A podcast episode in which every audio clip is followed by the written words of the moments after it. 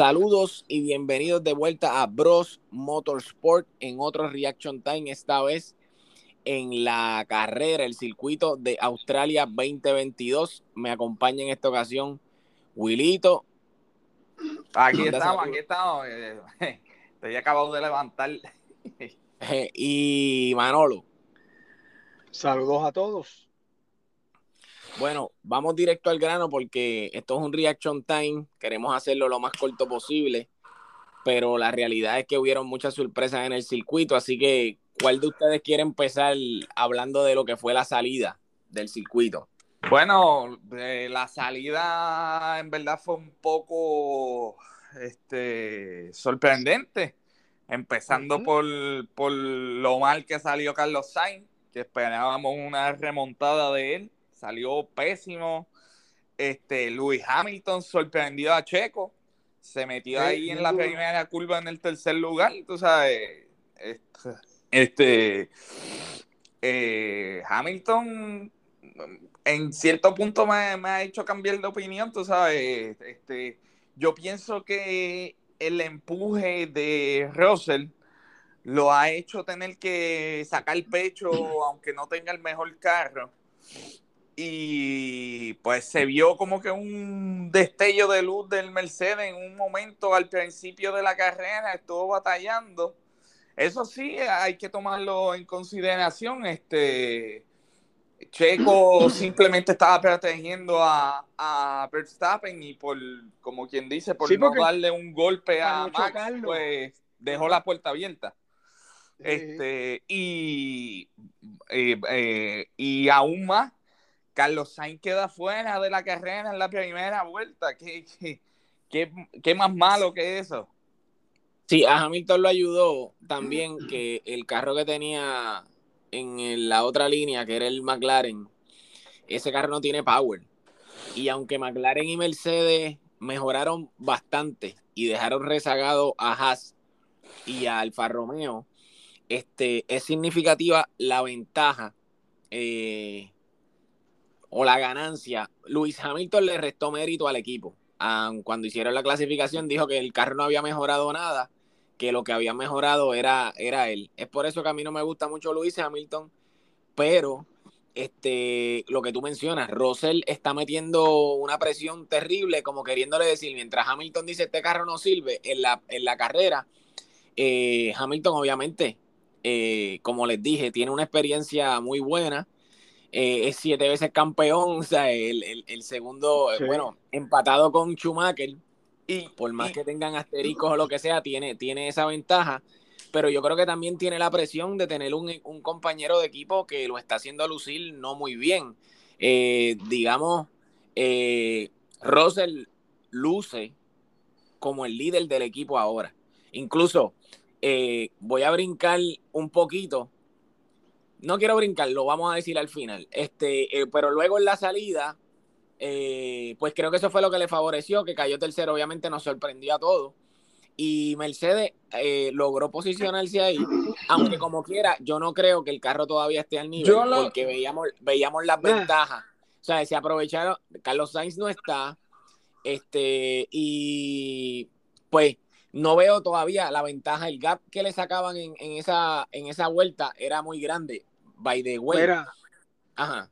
Ahí, ahí, ahí lo que pasó fue una combinación de muchos factores, ¿sabes? No.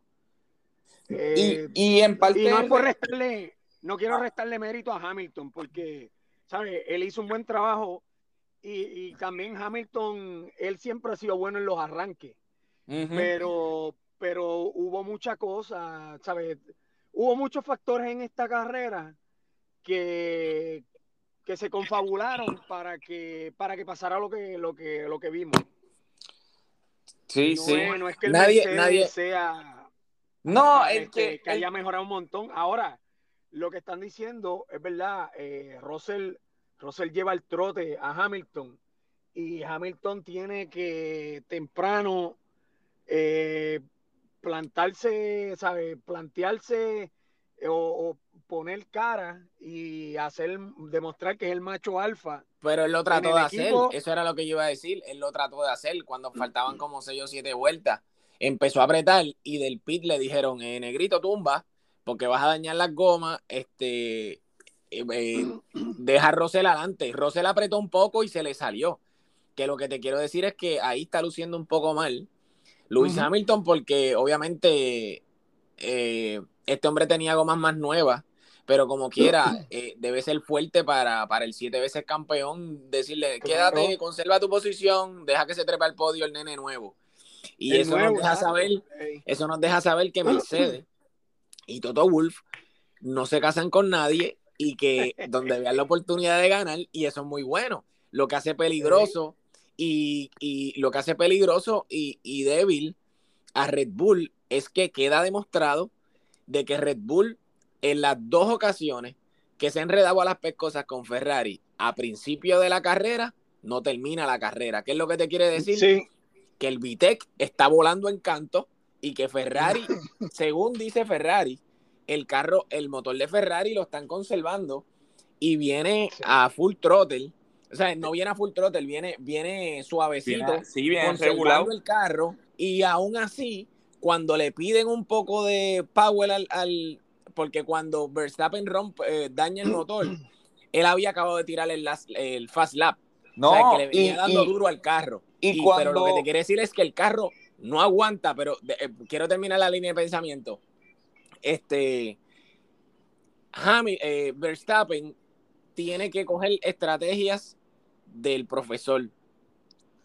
No. Del ah, profesor, este, ay Dios mío, este, ah, Alan está jugando para el inglés.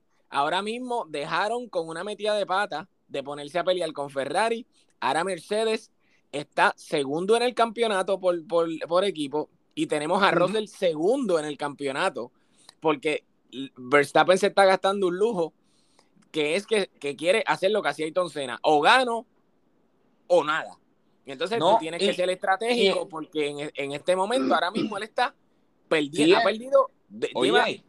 en ese, En, ese juego que lleva, lleva de tres carreras, eh, no ha completado dos.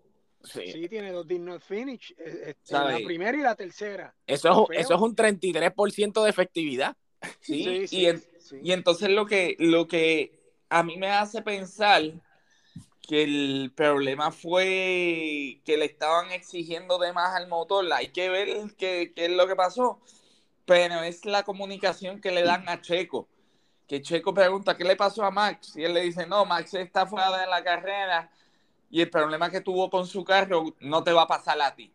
¿Sabes? No sé si es algún tipo de psicología o si en verdad ellos estaban haciendo algo con el carro de Max a ver si podían alcanzar la pero, y no les vamos a la primera vamos a la primera carrera literalmente el carro de la comunicación, ajá, de la comunicación de radio vamos a hablar de la primera carrera otra vez ¿te acuerdas cuando Max lo llama y le dice, mira, eh, esto prendió el Power Loss, parece un Chrysler. ¿Y qué le dijo el del, el, el, el del radio? Ok, está todo bien. No le dijo nada. No le dijo nada. Está como el del tiroteo en las piedras. ¿Todo bien?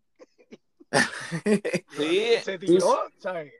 Le dijeron, está todo bien y Max le como, como que está todo bien si el carro está prendiendo luces y está haciendo de todo. Sí, pero en esta vez cuando le dan el comunicado a Checo, yo creo que no fue bluff, porque cuando le dan el comunicado a Checo le dicen no tiene nada que ver con lo que está pasando y cuando Russell hace la mague de acercársele, Checo Pérez, que en, en una metió la pata y se metió por el pasto, este, y perdió como dos segundos de ventaja, apretó otra vez el paso y el carro dio y que cuál es la desventaja, cuál es la diferencia que yo veo, que Checo Pérez conservó el carro durante toda la carrera, mientras Verstappen, el, cuando soltaron la vuelta luego del primer safety car, se puso aquí quillar con Leclerc. Leclerc anda en una nave espacial, tú tienes que dejarlo quieto. El tipo es muy bueno. Y por encima, el chamaco anda en una nave espacial que el carro no tiene, ahora mismo ese carro no tiene liga. Ganó débil con una pata sin, sin, sin su compañero de equipo, no a mitad de carrera, a principio de carrera y ganó, aún con los certificados y todo, por más de, por casi 20 segundos de ventaja, tú sabes, ese carro, por lo menos en esa pista, no había quien le tocara el pelo, pues de, consérvate con el segundo, quédate con el segundo. así que lo que te quiero decir es que Checo, si te pones a ver, yo creo que lo que dijo el Pit es cierto. Le metieron mucho power al carro y dañaron el motor. O sea, tienen que conocer y como cuando tú corres con un carro que corre más que tú y estás en una pista, tú tienes que esperar que el que vaya al frente falle y meter presión en lo que pueda. Claro, no podía meter presión porque Ferrari poco a poco le estaba sacando casi siete milésimas por vuelta o algo así, cinco. Era una ventaja, o sea, no había... era mucho. Era abismal. Este, sí, no. Ven acá, pero entonces Red Bull está pecando de lo que pecan los honderos, de darle hasta la muerte. Sí. Sí. Es lo que, sí. Ahora vamos a hablar de. Parece que el motor Porsche tiene que llegar antes de tiempo. Oh, definitivo. Por lo que estoy ah. viendo. Pero Leclerc, eh, yo sé que es muy temprano para estar dando pronóstico, pero. Tíralo, tíralo. Uno, tíralo. Verstappen, Verstappen no puede estar eh, con los dignos finish. O sea, necesita, necesita reliability porque se va a fastidiar rápido. Él tiene ya que cortar esa hemorragia, tienen que pararla. Pero Leclerc está luciendo inmenso, el chamaco. Mira, eh, eh, eh, ayer, ayer era, impecable, impecable. Incluso cuando le dieron que, by the way, yo no sé por qué le pidieron dar una vuelta rápida cuando el tipo estaba safe, pero aún así, cuando no, ya estaba cómodo, tiró. No la, por eso, pero se la pidieron. No, él estaba pidiéndola y le dijeron, ah, Max, ah, este, no, no hace sí, falta. está loco, está, pues está súper confiado, así que eso es bueno de parte de, de Sí, eso mismo, eso mismo estaban hablando los comentaristas, que, que al él preguntarle eso, te deja saber que él, él, se siente que va lento. Tú sabes que todavía le puedo dar más. Que viene aguantando el carro como mi Ajá, y que te digan, no, este, Leclerc, o sea, la vuelta más rápida después de la tuya está a, a cinco milésimas de segundo, tú sabes, estás medio segundo adelante. Mira, vamos a hablar, vamos a hablar de la estrategia de, de Alonso, que no, yo, yo quiero hablar algo rápido de Leclerc, y para mí es siguiendo lo que dice Manolo de que, de que es muy temprano, pero, mano, el nivel de madurez de, de, Charles, yo lo veo mucho más alto que el de Verstappen cuando estaba luchando su primer campeonato. Este muchacho guía súper tranquilo, no, no comete casi errores este, cuando está bajo presión. O sea, este, yo, yo lo veo enfilado mucho más rápido para un campeonato y más cómodo, con, contando con el carro que tiene, que, que Charles eh, que Max Verstappen. Sí, sí. Ten cuidado que este no sea el año, ¿sabes? Porque sí. como va. Sí, bueno, ya tiene 40, yo jamás pensé que Ferrari iba a mejorar 42 puntos de ventaja en el campeonato. Sí, te voy a decir cuáles son los números. Charles Leclerc tiene 71 puntos. Ah, by the way, volvió a ser el gran ganador. Hizo la pole, hizo el fast lap, ganó la carrera y el driver of the day. O sea, el tipo está barriendo. Cosa que, que no hacía Luis Hamilton en sus momentos de gloria, ya sea porque la gente lo odia o lo que sea, nunca votaban por el driver of the day. Aun cuando decían, ah, porque él tenía el mejor carro. Bueno, Leclerc ahora tiene el mejor carro y la gente vota por él.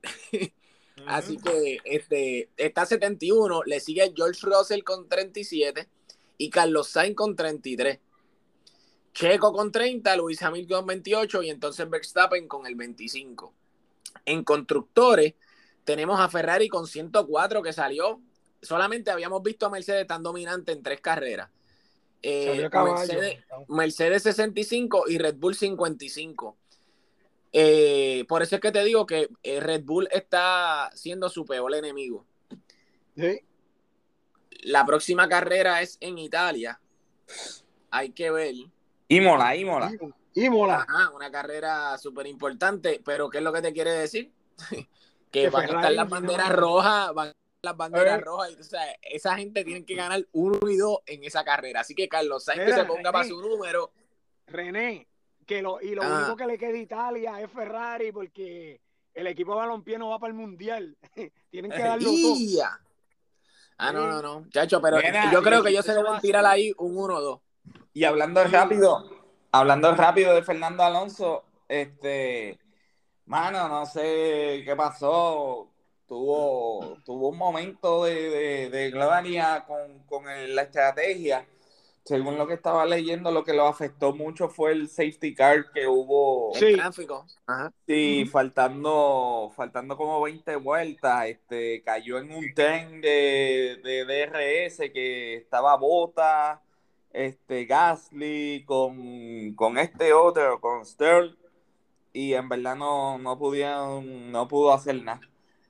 Sencillamente explicado y más pueblerinamente, mala suerte tuvo. Mala suerte. Sí, sí, sí. Así que yo creo que con esto resumimos bastante lo que fue una carrera sorpresiva. By the way, no pegó una. Yo creo que nadie pudo haber predecido el, el, el final de esta carrera.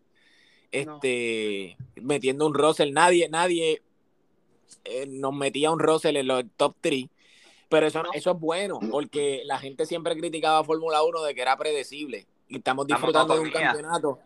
Estamos disfrutando de un campeonato de que aún eh, Mercedes con los carros inferiores que tiene, porque tiene carros inferiores todavía, que esperemos que los arreglen durante el transcurso, este, están dando batalla y aprovechan todas las oportunidades que tienen. Así que yo Están creo. acabando. Eh, eh, es una porquería de carro, pero acaba carrera. Y ese lo primero que tú necesitas para ganar es acabar carrera. Y ellos están cumpliendo con esa misión.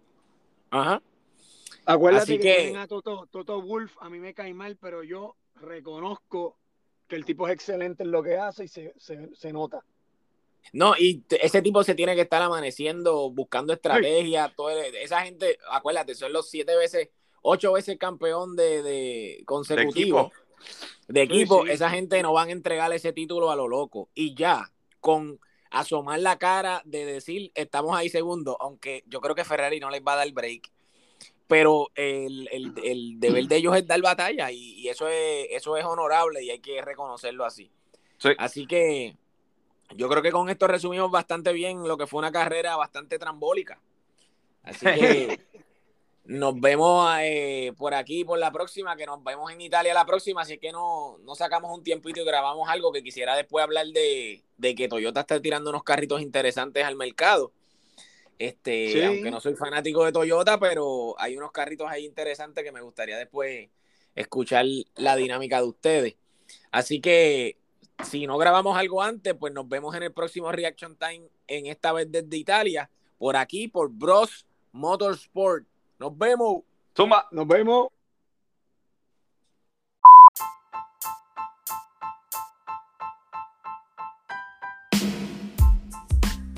Gracias por escuchar Bros Motorsport. Si tienes algún proyecto que quisieras compartir o dominas algún tema de interés y quisieras formar parte de alguno de nuestros episodios, escríbenos a nuestra cuenta de email brosmotorsport.gmail.com o en alguna de nuestras cuentas como Facebook e Instagram. Síguenos y mantente al tacto con Bros Motorsport.